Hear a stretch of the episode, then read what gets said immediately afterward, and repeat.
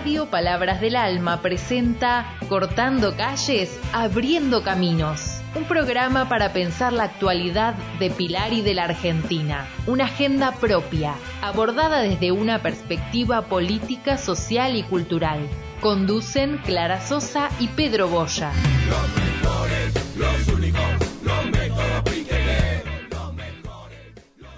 Bienvenidas, eh, hola, eh, bienvenidos y bienvenidas a este nuevo programa de Cortando Calles y Abriendo Caminos que emitimos eh, desde la biblioteca Radio Palabras del Alma.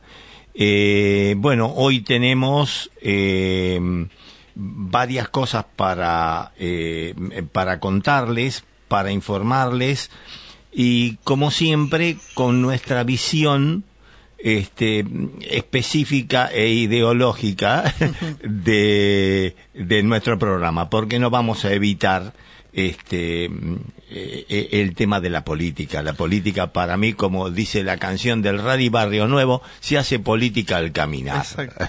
Así que lo tenemos a, a, este a Martín Veloso de nuevo, que ya es integrante de nuestro de, de nuestro Compañerazo, programa. compañerazo. Y, este, ¿Cómo estás, Martín? Y, y- Bien, y Clarita bien. que estaba eh, a- arreglando la tecnología. Vamos, vamos a contarles ahora que estamos en vivo por Instagram, así que saluden eh, a, a todos, todas, todes que nos estén eh, viendo y ahora nos, nos pueden no solo escuchar, sino ver también a través del vivo de Instagram. De a poquito vamos incorporando tecnología al programa. y, y, y, y- y de a poquito me voy alejando porque es una cuestión etaria. Te Esto- sumamos, te sumamos. pero Ya te vamos a explicar.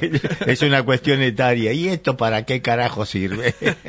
Exacto. Bueno, pero va- vamos a probar. Sí, Este, sí. No, además, este, Todos a prueba y error. estamos, eh, eh, estamos en una nueva etapa del hombre postorgánico porque estos celulares ya lo tenemos como una tercera oreja.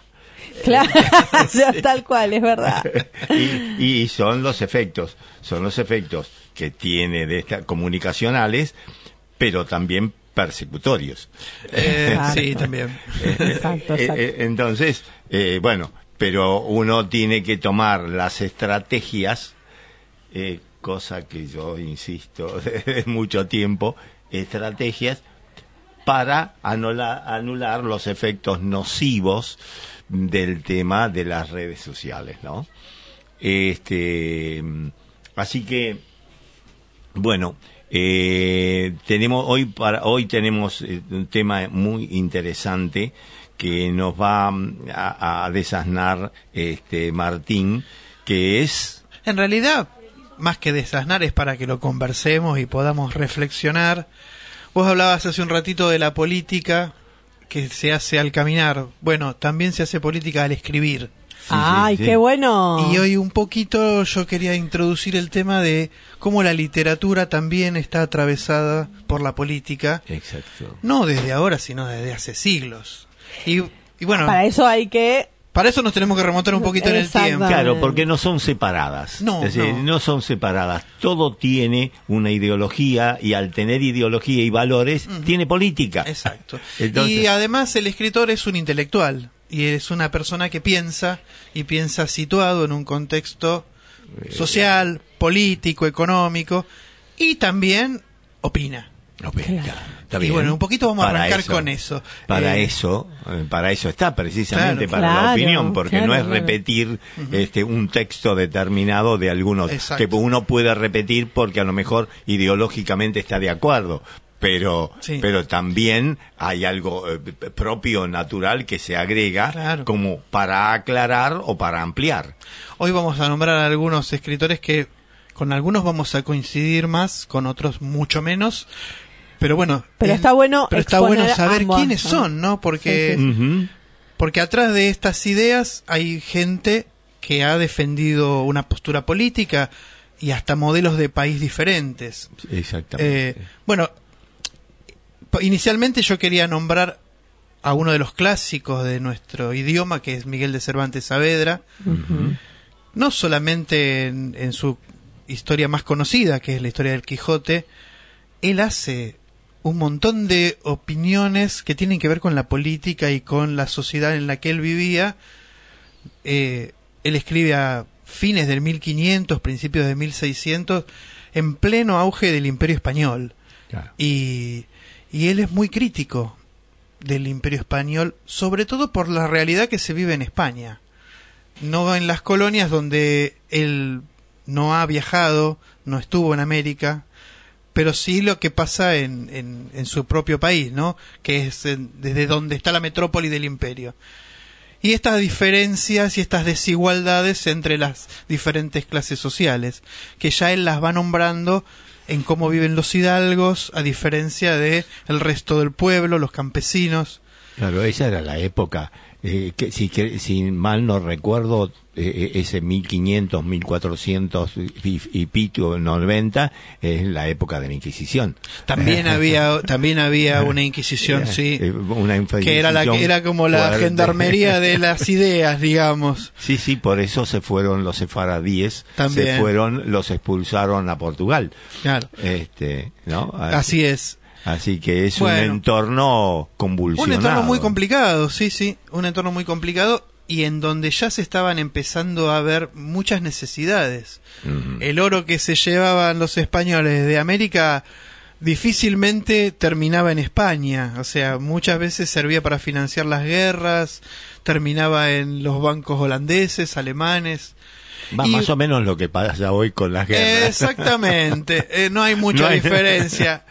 Bueno, avanzamos un poco más en Sí, el tiempo sí. y vamos a ver que eh, otro grupo importante de escritores aparecen en el 1800, en principio, en los principios del siglo, con el romanticismo, que eran escritores políticos que defendían eh, ideas de nacionalismo en esa época en que Napoleón había invadido muchos países europeos. En Alemania, por ejemplo, aparecen los románticos cuestionando esta invasión y defendiendo la nacionalidad este como la forma de defenderse del invasor napoleónico, digamos.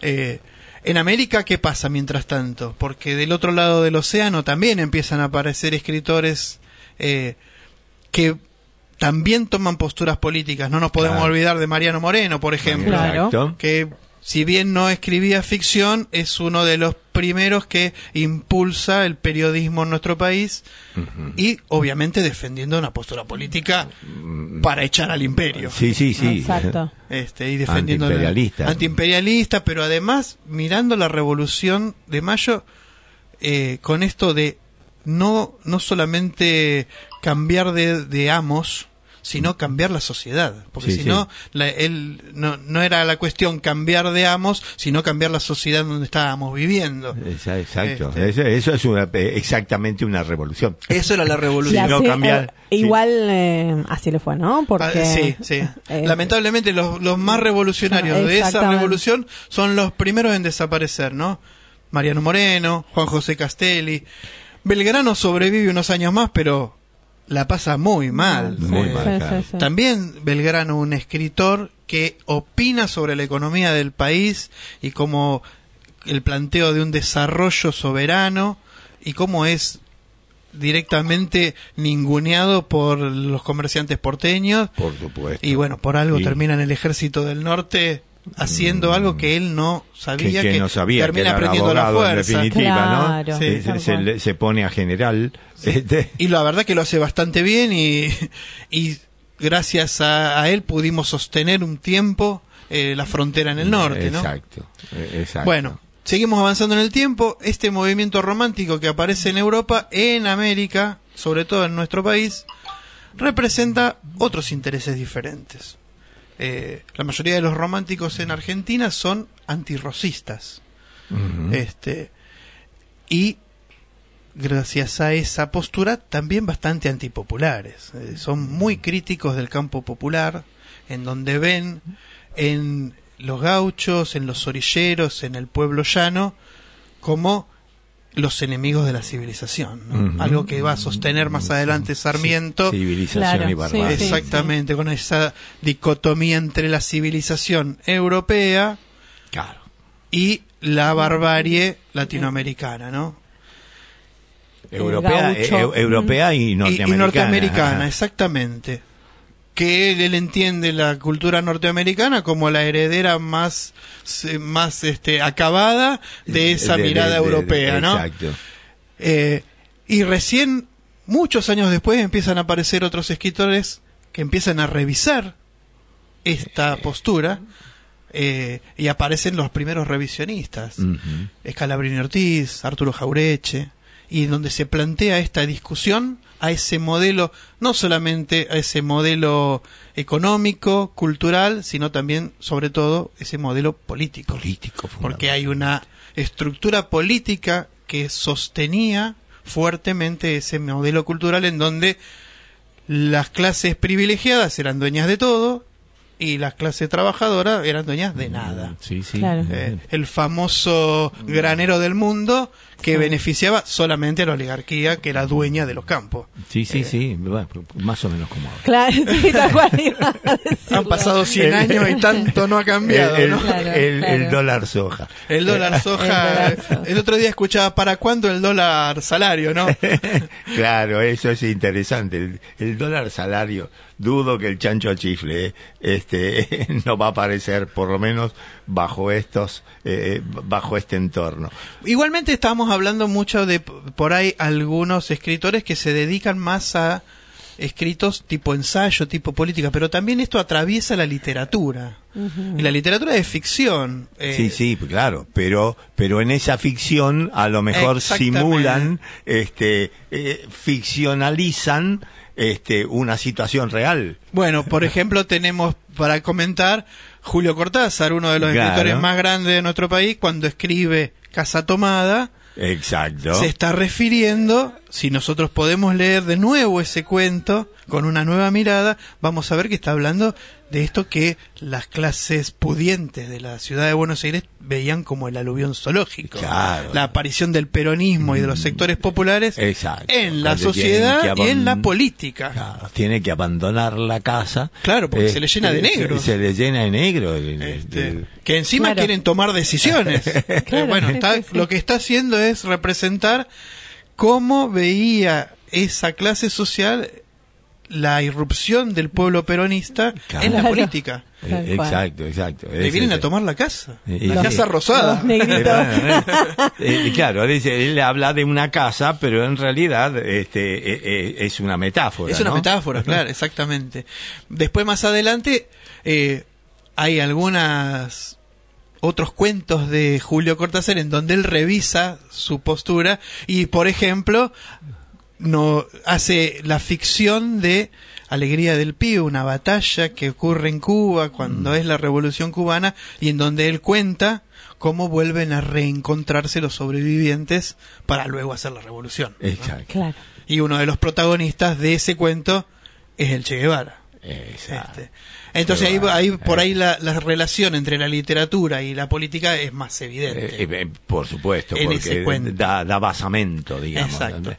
Unifica, por, por decir algo. ¿no? Claro. Y bueno, y, y si avanzamos en la historia, nosotros vamos a encontrarnos, por ejemplo, con todo lo que fue el boom latinoamericano de los 60 a los 70, una literatura que estaba sosteniendo otros valores que tenían que ver con lo latinoamericano.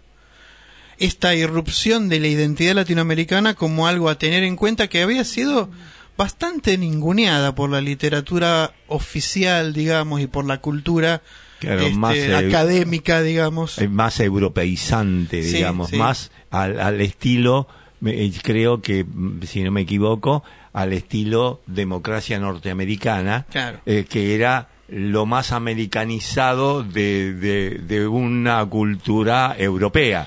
Ajá. Eh, entonces, ahí ya no había, en la democracia norteamericana, ya no había reyes y, y- y reinas. Exacto. Bueno, también hubo, en- vo- volviendo un poco en la historia, podemos recordar algunos grandes escritores norteamericanos también que han Claro, sido que muy críticos, ¿no? Sí, Mark Twain, este, Ambrose Bierce, sobre todo cuando habla de civiles y soldados en sus cuentos, en donde cuestiona la guerra civil norteamericana Claro, y, claro. y la desnuda frente a la vista de todo el mundo contando los horrores de esa guerra. Eh, Este, Exacto, toda, toda, toda guerra tiene horrores, pero esto además es la, eh, la preponderancia de la irrupción del capitalismo Ajá, eh, eh, en, las, en las zonas del norte, donde es un norte llamado a ser productivo y, por supuesto, y el sur, este, agrícola ganadero, Sí, digamos. sustentado en la Eh, eh, esclavitud eh, como, eh, base, por como base supuesto. económica. Bueno, en Eh, nuestro país, Tío Tom. claro, en nuestro país esta discusión sigue vigente. Y- y- y sí, eh, En nuestro país, en el mundo, o sea, le- para terminar, eh, Y hacer una pausa. tenemos, Una pausa, pero no termines porque nos No, no, encanta. No, ¿eh? no, podemos- no. podemos seguir hablando Punto y aparte. Hagamos un punto, escuchamos un tema musical y después continuamos. A ver, ¿con qué nos, nos sorprenderá nuestro amigo Brian?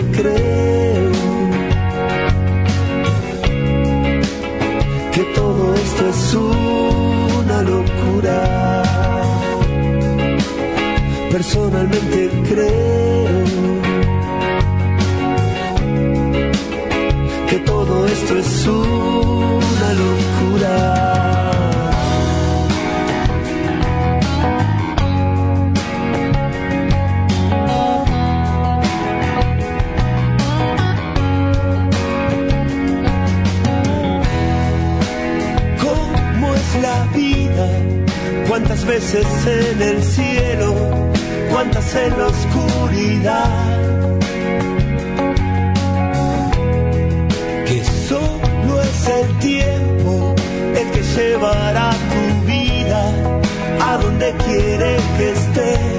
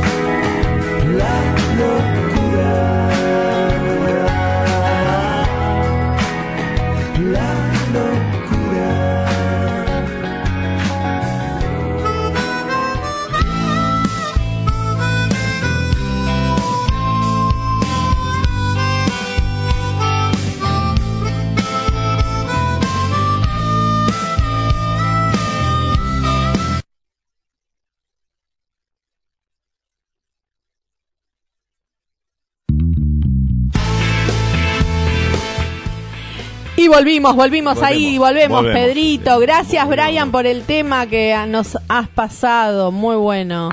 Bueno. Eh, acá a Martín le encantó. Sí, las pelotas me gustan mucho. Este, bueno, seguimos un poco con el tema que pusimos un punto aparte y este que estaba desarrollando aquí Martín y muy interesante eh, porque mm, si bien nosotros siempre tratamos la actualidad, esto es importante dar un entorno histórico a- hasta donde llegamos. Llegamos por todo Exacto. esto. Y por ahí un poquito este bloque lo queríamos trasladar a qué pasa con estas ideas, qué pasaba en el pasado, qué pasa en la actualidad y cómo esto también es un terreno de disputa. Por supuesto. Y lo que vaya a pasar en las elecciones, que son este año, también tiene que ver con este terreno de disputa en donde se discuten las ideas y donde se libran batallas por la hegemonía y Sí, por sí. ver quién es el que instala la opinión pública. Esto que parece tan común, cuál es la opinión pública, también es un terreno de disputa. Sí, por supuesto, por supuesto, porque hay instrumentos hoy, eh, a, a- a diferencia de, de otras épocas, hoy hay muchos más instrumentos que son eh, su- no son susceptibles de ver. Claro. O sea, las redes sociales Sí. este influyen según este eh, eh, José Pablo Feynman dice utilizan este la, la, la, la colonización de la subjetividad y van metiendo y van metiendo en el mate este situaciones que luego corresponde a nosotros poder desvirtuar como si fuese solamente una fake news, pero estamos hablando de, de redes, pero están las otras que tenemos que desmentir a través de los medios, a, través de la estupidización del público en, en esos shows, este, en esos shows intrascendentes que solamente hacen capturar al individuo, eh, lo hacen objeto de un- una subculturización en todo caso, ¿no? Entonces, bueno, esto es, es importante que nosotros podamos dar una visión distinta de todo eso que es, en definitiva, este, eh, cultura. Cultura transmitida por ellos y nosotros tenemos la misión de hacer esta, llámenla, contracultura. Sí, sí, no, y además porque eso responde también a, a mandatos Por supuesto. que, que son emanados desde lugares de poder. Este, en otro momento el entretenimiento podía en algunos casos ayudar a pensar, pero hoy el entretenimiento muchas veces está enfrentado a esta capacidad de reflexionar, de poder pensar. Eh, Es un objeto de compra y de venta. Claro, este- Forma parte del mercado. Claro, pero además se produce dentro de un vaciamiento de sentido, ¿no? Sí, sí. Estamos todos discutiendo si Alfa era bueno o malo en la casa de Gran Hermano. Y la verdad es que eso, ¿qué nos aporta como sociedad? En absoluto, en nada. la cultura de nuestro país, ¿en qué aporta? Pero porque es un el entretenimiento es un producto Claro. de precisamente para que sea consumido En- y, y tiene mm, do- por lo menos dos variantes, eh, dos, dos cosas que son complementarias. En realidad es este introducir eh, que- que no te ocupes de otra cosa Sí. eh, y además eh, el hecho de que mm, consumas ese producto. Sí, Eh, sí. ¿no? Por ahí lo podríamos oponer, volviendo al tema de la literatura, a otras formas de entretenimiento, como por ejemplo, no sé, escritores como Fontana Rosa, que obviamente nos entretenían los cuentos de Fontana Rosa. Por supuesto. con todo ese relato eh, en donde muestra el sentir popular, por ejemplo, con respecto al fútbol o a los lugares, o Alejandro Dolina hablando de los barrios, él en particular con las crónicas de Flores, Sí. ¿no? Sí, sí. En, en donde De- capta ese sentimiento popular y lo transforma en alguna forma de entretenimiento que es la lectura de algún cuento, de algún relato, este, que nos genera nada, una risa, un, una acompañar, porque muchas veces uno se siente identificado con eso. que se claro, cuenta. pero es una forma de convencimiento, de, de, digamos, de corroborar que uno pensaba igual ni no lo sabía. Eh, claro. ¿Eh? Este, mirá vos, esto Claro. que está diciendo, yo lo pensaba, pero este lo,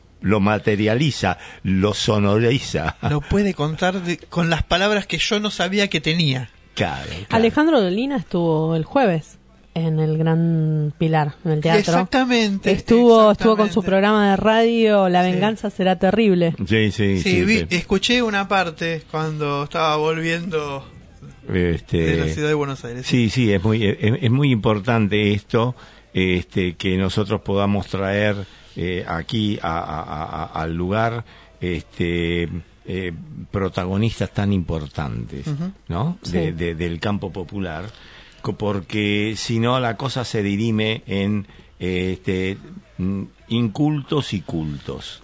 Eh, cultos eh, entre comillas, porque a más de uno a más de uno de, de allí arriba le das el helado y se lo pone en la frente. Pero este en el sentido de que, bueno, hay una respuesta y hay una movida, una contramovida que quita que quita la hegemonía del entretenimiento vacuo. Exacto, ¿Mm? exacto. Eso que hablábamos recién. Claro. Bueno, yo, por ahí para darle un cierre, aunque por ahí después seguimos comentando, ¿no? Quería leer un texto, nos vamos a poner un poquito serios. Otro escritor que para mí representa Mm. muchas veces el sentir popular. Un gran escritor que, bueno, ya no, ya no está con nosotros, Eduardo Galeano, un escritor uruguayo que ha vivido también en Argentina mucho Sí, tiempo. sí, sí, por supuesto. Corrido de la dictadura de Uruguay y luego corrido por la dictadura Sí. en Argentina. Sí, sí, sí. Este, bueno, este cuento pertenece al libro Memoria del Fuego en su tercer tomo que habla del siglo XX y está, como casi todos los cuentos de este libro, eh, contextualizado en un tiempo y en un lugar. Este dice así, 1979, Madrid. Las intrusas perturban una tranquila digestión del cuerpo de Dios. En una gran iglesia de Madrid, con misa especial, se celebra el aniversario de la independencia argentina. Diplomáticos, empresarios y militares han sido invitados por el general Leandro Anaya, embajador de la dictadura que allá Ajá. lejos se está ocupando de asegurar la herencia de la patria, la fe y demás propiedades. Bellas luces caen desde los vitrales sobre los rostros y vestimentas de señoras y señores. En domingos como este, Dios es digno de confianza. Muy de vez en cuando alguna tosecita decora el silencio, mientras el sacerdote va cumpliendo el rito imperturbable, silencio de la eternidad, eternidad de, de los elegidos del Señor. Llega el momento de la comunión. Rodeado de guardaespaldas, el embajador argentino se acerca al altar. Se arrodilla, cierra los ojos, abre la boca. Pero ya se despliegan los blancos pañuelos. Ya los pañuelos están cubriendo las cabezas de las mujeres que avanzan por la nave central y las naves laterales. Las madres de Plaza de Mayo caminan suavemente, algodonoso rumor hasta rodear a los guardaespaldas que rodean al embajador. Entonces lo miran fijo. Simplemente lo miran fijo. El embajador abre los ojos, mira a todas esas mujeres que lo están mirando sin parpadear y traga saliva, mientras se paraliza en el aire la mano del sacerdote con la hostia entre los dos dedos. Toda la iglesia está llena de ellas. De pronto, en el templo ya no hay santos ni mercaderes, ni nada más que una multitud de mujeres no invitadas, negras vestiduras, blancos pañuelos, todas calladas, todas de pie. Qué bueno, Maravilloso. qué bueno. maravilloso. Más eh, eh, en un entorno español bastante jodido, porque habría que ver, yo no recuerdo Se me puso la quién era de el gallina. papa, el papa en ese momento. Y ya estaba Juan Pablo Eh, II. Sí. este el papa en, y, eh, los que concurrían a esas misas normalmente este eran gente encumbrada digamos no era popular la cosa pero bueno eh, ahí está mm, dando mm, eh, eh, una, un- una visión de la importancia de las madres fundamentalmente, ¿no? Sí, bueno, elegí este cuento porque Sí. ahí podemos ver claramente cómo cuando la política se introduce en la literatura se generan nada cosas maravillosas como este. Es un Sí, cuento sí, que sí. tiene Sí, sí. una página de largo. Sin Sí, embargo, me imagino que ha logrado Atravesó. conmover a más de uno. Sí, sí, sí, sin duda, sí. sin duda. Y, y- y, bueno, y ese es el objetivo, eh, eh, es nuestro objetivo en definitiva, Claro. este, trabajar esa parte eh, eh, emocional, no solamente la parte racional, sino la parte emocional, que no son distintas. Eh, eh, una se imbrica a la otra, Sí. Eh, por más que los dualistas in- intenten separarlos. Este, una se imbrica a la otra. Ese sentimiento, este, e- ese sentimiento es el que al cual nosotros tenemos que recurrir, Porque desde la racionalidad es, es- es muy difícil acceder, ¿eh? sino que este, eh, eh, el- ¿por qué? Porque nosotros desde nuestra oposición hoy no te, o- no te opone un argumento racional, entonces no podés discutir Claro. este no podés discutir este libertades con un caníbal eh, digamos este entonces eh, el, el tema es esto pone algo en el sentimiento de la gente si cada uno ciertamente vos tendrás oportunidad de leer esto en tus clases sí. y, y de repente los maestros tienen esa e- esa particularidad e importancia de abrir los ojos mm, a algo que no es original, no es algo proselitista, es algo que está y solamente hay que buscarlo y para eso están los maestros para enseñar. Mm. Sí, Ah. y, y además, eh, no todo está en los teléfonos. Por Eh, supuesto. A veces tenemos que volver a las bibliotecas, tenemos que volver al olor del libro, a la maravilla de poder leer la palabra escrita. Que bueno, si nos, ustedes vieran el, el libro, está medio descuajeringado, ya tiene como 30 años. Doy fe, doy fe que lo, lo quise abrir y casi Salir. se me Se rompió. desarma. Sí, sí, Pero sí. ¿cómo, ¿cómo podemos encontrar esas joyas todavía? Eh, y por ahí te planteo continuar con este, en este, evolucionando la idea y pensando en eso que proponen el entretenimiento, podríamos hablar del entretenimiento y del otro lado le podríamos poner la emoción. Sí, ¿no? sí. El sentimiento, este, esta cosa más profunda que tiene que ver con lo que cada uno de nosotros vive y es atravesado. Sí, sí, lo que pasa es que eh, si, si uno eh, hace la diferencia entre lo ficcional mm, y, y lo real, de repente se va a encontrar con sorpresas, porque eh, evidentemente este, hay muy- muchas cosas que durante una época tuvieron que escribirse ficcionalmente porque la represión eh, no permitía el relato eh, real, digamos, ¿no? Entonces, eh, el tema es ese. Y, y es muy importante la labor del maestro que lleva, que lleva al alumno a un poco más allá del 2 más 2, 4. Sí. Sí. ¿no? El 2 más 2, 4 eh, es lo que algunos de los muchachos, de, de, digamos, de la oposición, eh, habla de, la eficientización de la, eh, de, la, de la educación. Mm, Para ellos es esto, Mm, el 2 más 2, 4, y, y entonces vos aprendiste esto y ya estás listo. Eh, eh, y cuando en realidad esto, eh, esta, esta forma de enseñar este, es el inicio no solamente del 2 más 2, 4, sino es el inicio de la vida. De la- Claro. De la, vida en sociedad. Así que es, este, chapó a los Sí, maestros. Martín, nos trajiste no solo literatura, un poco de cultura, sino eh, acá me están mandando mensajes que, que son extraordinarios por las Ajá. redes sociales, que dice, ya, ya leo, porque están, estaba revisando todos los mensajitos. Gracias Martín, por traernos esta, esta belleza de Galeano. Y acá nos manda Estela, no sé qué Estela será, ahora Estelita, ahora después me fijo si es Estela Fraquelio, cuál de todas las Estelas que tengo agendada, que dice, gracias por el programa de hoy. Impresionante. Así que bueno, Bueno. tenemos nuestros seguidores. Bien, ¿Eh? que las redes también funcionan para, para la transmisión de lo contracultural. Exacto. Este, eh, las redes funcionan en ese sentido. Este, Y eh, tenemos acá eh, 11.40. ujú.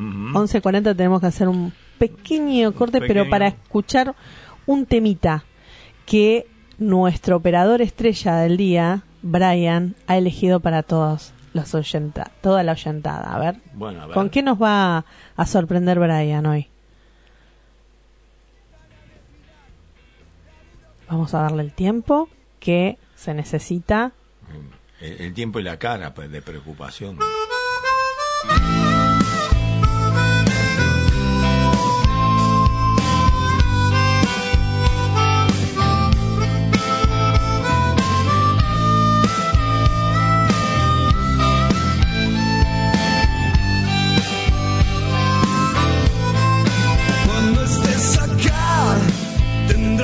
Espacio y una frágil forma de existir.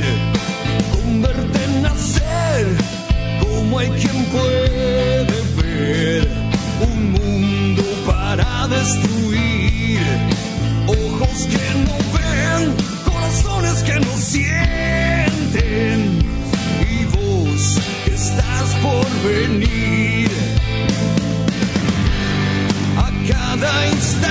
Instante habrá una flor.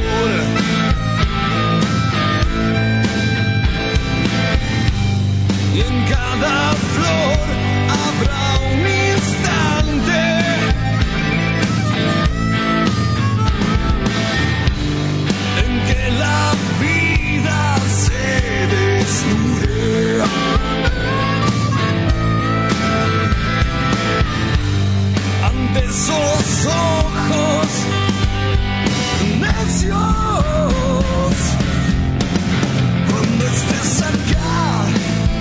tendrás tu tiempo, el mismo que no tiene fin.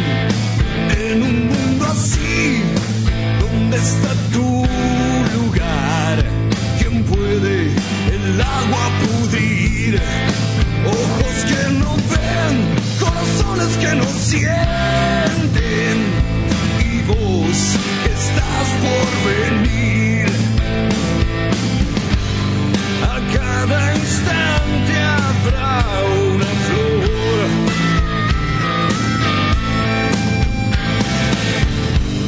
En cada flor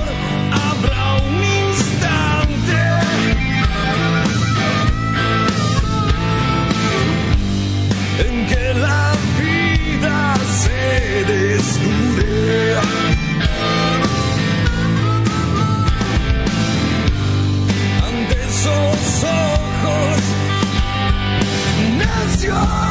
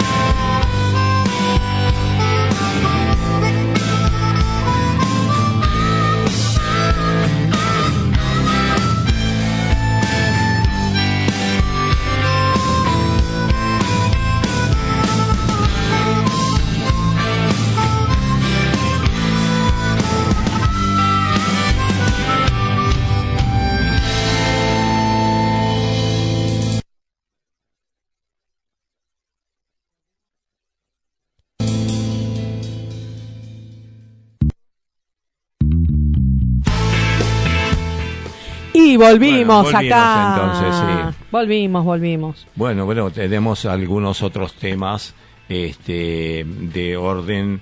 No sé si les parece que tratemos primero lo- eh, brevemente los temas locales, como para que la gente eh, sea noticie de las últimas circunstancias del gobierno. Este, porque además hay toda una, un- una cuestión que hemos comentado la vez pasada de la diputada que, este, del, que contra de la universidad. Sí, sí, con respecto a eso, Yo no Federico sé Achával eh, salió justamente ayer Sí, a hablar sí. Ajá, por sobre eh, el proyecto que quedó trunco Sí, sí, sí. y, y, mm, y bueno, Sí, para- instando a los diputados a que Sí, sancionen sí. de una buena vez la ley Sí, de las sí, sí. universidades públicas. dijo textual, para poder generar una Argentina con más justicia social y un pilar más igualitario, nosotros tomamos como bandera principal la educación. Y para eso tenemos el sueño de la Universidad de Pilar. También hemos escuchado la demanda de la comunidad joven. Pilar tiene una comunidad netamente joven con sus capacidades para las nuevas tecnologías. Entonces estamos buscando que esa universidad potencie el entramado industrial, productivo y de trabajo. Quiero invitar, convocar, pedirle a todos, todas los diputados y diputadas de nuestro espacio y fundamentalmente a los de la oposición que se sienten a debatir sobre la creación de nuevas universidades. Entendemos que puede haber distintas posiciones. Nosotros creemos que acercar las universidades a los distritos, a los jóvenes, es una enorme oportunidad de crecer con mejor desarrollo, de generar movimiento social ascendente y de potenciar las capacidades de nuestros jóvenes. Así que bueno, esto es lo que completó a Chaval en el día de ayer en, en bueno, en una de las habría que, a- a- habría que escuchar eh, De las entrevistas que hizo. cuáles son los argumentos de la oposición. Porque aquí. a- Bueno, a- la escuchamos a No, no, no. a la no. ex, día, eh, Marcela. No, no, Sí, no. Campagnoli, bueno, ¿no? eh, eso no es un argumento, es. eh, eh, eh, eh, pero eh, no tienen argumentos, es eso, es ese es el eso. discurso, La ¿no? negativa está centrada más en más que en argumentos en prejuicios. Por supuesto. Claro. Y en esta en esta en esta mirada que tienen ellos en que los sectores populares no deben tener acceso. Pero, O sea, no lo pueden decir de Eh, esta manera abiertamente, pero la oposición es a que los sectores populares no lleguen a la No, no, universidad. ya lo dijo. No, de hecho, de hecho eh, el único que lo dice abiertamente es Milei. Sí. Eh, No, no, pero y, después- y- y y la, bueno, y, y la ex y la mater, gobernadora. dolor- la, la- Sí. la mater dolorosa que lo dijo eh, abiertamente este, ante una representación de empresarios. Eh, ya ya acá lo ya acá lo tengo un, un audio que me gustaría compartirlo con ustedes de Milei que cierra con esto de, de lo que es la educación del el rechazo a la educación, ¿no? Que el derecho a la educación. pública. A ver si se puede. Ver si se puede. Justicia. Claro, exacto. Bueno, mira, eh, esto, digamos, la, había justicia privada en la época del Imperio Romano. Había un, digamos, una ley así establecida. Entonces, ¿qué hacían? Hacían acuerdos y había árbitros. ¿Cómo nos defendemos los que somos eh, en, en la relativa más débiles? ¿Qué se diferencia este planteamiento tuyo con la ley de la selva? ¿Con qué derecho, si tú no quieres pagar impuestos, vas a poder, por ejemplo, circular por las calles? Hoy tranquilamente las calles podrían ser privadas. ¿Acaso cuando vos pasás por una autopista no tenés un lector?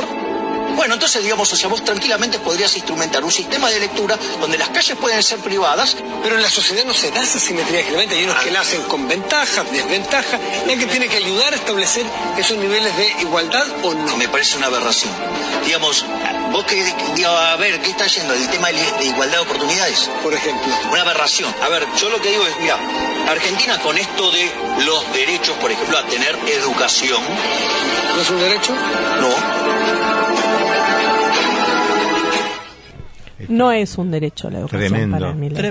Bueno, se, eh, ¿Lo habían escuchado? No, En- no tan Se me puso la piel de gallina. tremendo. Yo lo había Me dio escuchado, miedito. Lo, lo había escuchado, lo había escuchado y realmente eh, es coherente con su, pos- su, su postura. Claro, pero a lo que vamos es la oposición, el único que plantea de frente qué es lo que piensa realmente es mi ley.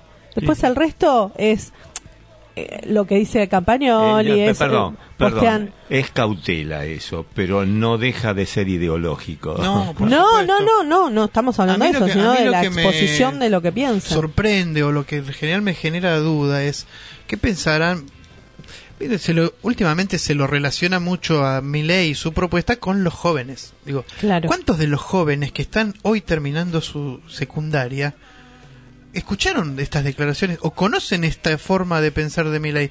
Porque les está diciendo en la cara a ellos mismos, ustedes no tienen derecho a educación. O sea, no, no es a los viejos como nosotros que ya hemos pasado, ya, estamos ya de la vuelta. conocemos. No, se lo está diciendo a sus supuestos votantes, ustedes no tienen derecho a educarse. Es terrible. Eh, lo que pasa es que esa... No tienen derechos, en realidad. No tienen derecho a nada. a nada. No podés circular porque las calles son privadas, ya no lo dijo estudiar. ya lo dijo el Supremo de la Corte Suprema una necesidad no genera derechos Claro.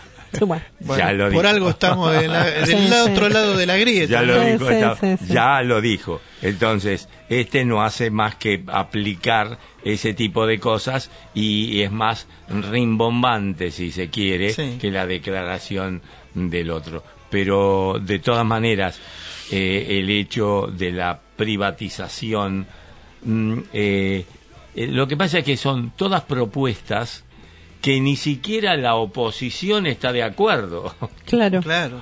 ni siquiera la oposición está de acuerdo. Muchos de los que están del otro lado, este, este tipo está loco. Pero a mí, Gerardo Morales, no sé si lo escucharon, Sí, sí, que salió a separarse, dijo, No, claro. si este va a estar dentro del Junto pero, por el Cambio, pero yo a mí no. me, a, a mí me, me, me inquieta, me inquieta realmente Preocupa. eh, proposiciones, proposiciones de esto y su diseminación en la violencia. Porque eh, realmente los que adhieren a él, a ver, los que adhieren a él, los jóvenes estoy hablando, no Sí, estoy hablando eh, los jóvenes porque deben ser- son muchos menos que los que adhieren en las universidades a, a- a- a- a- a políticas a políticas públicas Claro. este y, y digo este a ver estos jóvenes no son producto de algo eh, digamos primero de la familia de, de una familia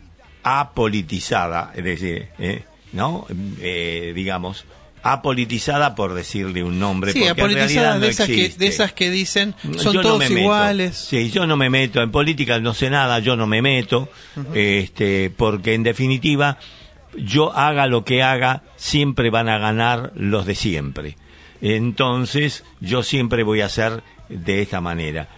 Y, y están los, y entonces esa bronca de no realización de las cosas de hoy, este, se canaliza a través de este canal que está que se elaboran en- desde la casa porque no me vas a decir de- de- en, en qué lugares en, en qué lugares en las universidades públicas se estimula o, o- o- o hay posibilidades de otra cosa no de, de otras posibilidades que bueno ya sea y, y además yo creo que estas cosas eh, eh, me- a mí lo que me llama la atención es la falta de reacción de la izquierda a izquierda. Bueno, el otro día fue interesante la reacción de... Estuvo con Brancatelli en la radio 750, en la M750. Estaba Manuela, ¿cómo es el apellido? Sí, sí. Bueno, sé. en donde planteaba un poco esto, ¿no? Que, la, que en realidad la izquierda tiene que salir a recuperar ese espacio que tradicionalmente era, era parte el de... joven rebelde era de la era izquierda. parte de los votantes de esa izquierda. Que bueno, que podrá tener muchas diferencias con nuestro movimiento, No importa. Pero, pero que dentro de todo están en un camino más cercano. por supuesto. Y entonces, Claro, sí. eso, eh, eso, ¿por qué, eh, por qué la- el, el fracaso? Ya, no- ya no podemos pensar en una utopía hoy, eh, en una utopía de una revolución. pero sí podemos hacer un capitalismo mucho menos salvaje, digamos. Entonces, eh, el hecho de que haya alguien de la izquierda, Manuela Castañeda, exacto. exactamente, no me acordaba. pero había otro, había otro dirigente del, del, del FIT que también hablaba de la misma historia. Claro. Sí, es un fracaso de la izquierda de no poder, haber podido convocar a esos jóvenes que estaban, mm, eh, digamos, políticamente este, desnudos. Claro. Y entonces canalizan su bronca, en cambio de canalizar su bronca a través de las manifestaciones y una pequeña idea de revolución a, a- a- a alguien que solamente manifiesta su bronca y algo tan ajeno a la juventud y además eh, ajeno a toda esta historia que vos nombrabas, Claro. este, historia no solamente social, literal, eh, literatura o, o económica, no solamente a eso, sino el- la, la, la, la situación, la situación que eh, mm, desemboca en la bronca, eh, eh, eh, canalizarse a la bronca a través de estos tipos que no le enseñan nada, solamente bronca. Sí, no, eh, a mí lo que me parece sorprendente y que es algo que tenemos que revisar nosotros también, digo, sí, porque sí. no podemos estar siempre mirando el error en el otro. A ver, ¿cómo puede ser que la la supuesta idea de revolución esté asociada a la forma de pensamiento más reaccionaria y más conservadora Claro. que existe, cuando la revolución es justamente todo lo contrario. Sí, sí, Este sí. tipo lo que te está diciendo es no, vamos a hacer cada vez una sociedad más injusta, más desigual, más hija de puta y que eso sea lo Y revolucionario. que se hable de libertad. Y que hable de libertad en este contexto. Claro, ¿Cuál es la libertad? La libertad de cagarte de hambre. Sí, sí, sí, pero precisamente yo creo que esto son errores nuestros. Sí. eh, errores nuestros y yo siempre insisto en lo siguiente. No hay estrategia. Cada vez. Es verdad. Este, entonces, cada vez que aparece alguna cosa que alguien dice, este, ya Vivi me tiene podrido con, la- con, con el- los discursos. El otro día estaba el discurso de Guado de Pedro y hablaba, decía, eso es estrategia, eso es estrategia. La- eh, no es estrategia, es falta de estrategia. Claro. Y entonces dejamos que la agenda la maneje la oposición. Exacto. Sin argumentos, peor todavía. Bueno, nos queda muy poco tiempo, pero... Eh, dos minutos. Dos minutos, pero no podemos dejar de decir que nos ha cambiado el escenario Sí. eh, en las últimas 24 horas. Eh, digo. Por supuesto. Ayer amanecí, tenía el colapsado el celular y no sabía por qué y estaba trabajando y dije, reojé y Sí, sí. Yo Alberto se bajó. Bueno, capaz que sea el momento de definir definitivamente una Una estrategia, electoral y política, a ver cómo Para seguimos. eso, decía Cristina, hay que juntarse y que cada uno asuma el rol que le corresponde eh, y llevarlo a cabo, pero coordinadamente. Eso es una estrategia, Claro. este, entre otras cosas.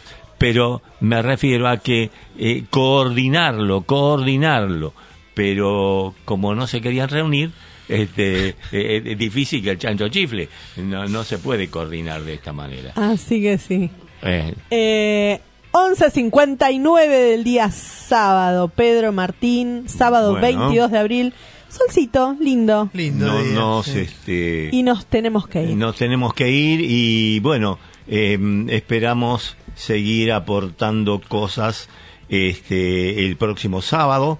Este, esperemos que todo vaya bien y con las mejores novedades mm, que nos deparó esta semana, eh, especialmente estos últimos días. Bueno. Así que no- Gracias Martín. Gracias. No, Te esperamos nada. el sábado que Sí, viene. por supuesto. Sí, sí. Con más compañeros estaría buenísimo sumar. Sí, vamos a ver si con, con- Invitarlos. sí, sumamos algún compañero para que Porque nos estás, acompañe. ta- vos también estás. ¿Qué días, qué hora y en qué radio? Empezamos un programa de radio, en realidad lo comenzó Pedro Sher, un compañero de la zona norte, un programa en FM Fénix que tenemos junto con Guillermo Turco Greco, otro compañero docente Genio y total.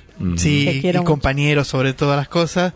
Este, y ahí estamos los lunes de 21 a 22 en FM 100 100.3. ¿Cómo se llama? Porque me encantó bien. el título. El programa se llama Crónicas de un Gil Avivado. A ver cuando vienen los giles Y avivados vamos a, traer calles. alguno de los giles avivados a acompañarnos. Eh, esperemos que muchos de esos chicos que, que, que votan a mi ley se, desen- se en algún momento dejen de ser giles y sean giles avivados. y se aviven. Así que bueno, A eso apuntamos. Hasta el sábado que viene. Nos vemos Hasta el el sábado. sábado. ¿A que dónde? viene. ¿Por, por dónde? En, en, eh, cortando calles y abriendo caminos. Eh, ¿Por radio? Por la radio de la Biblioteca Palabras del Alma. Muy bien. Hasta el Eh, sábado que hasta viene. el sábado que viene.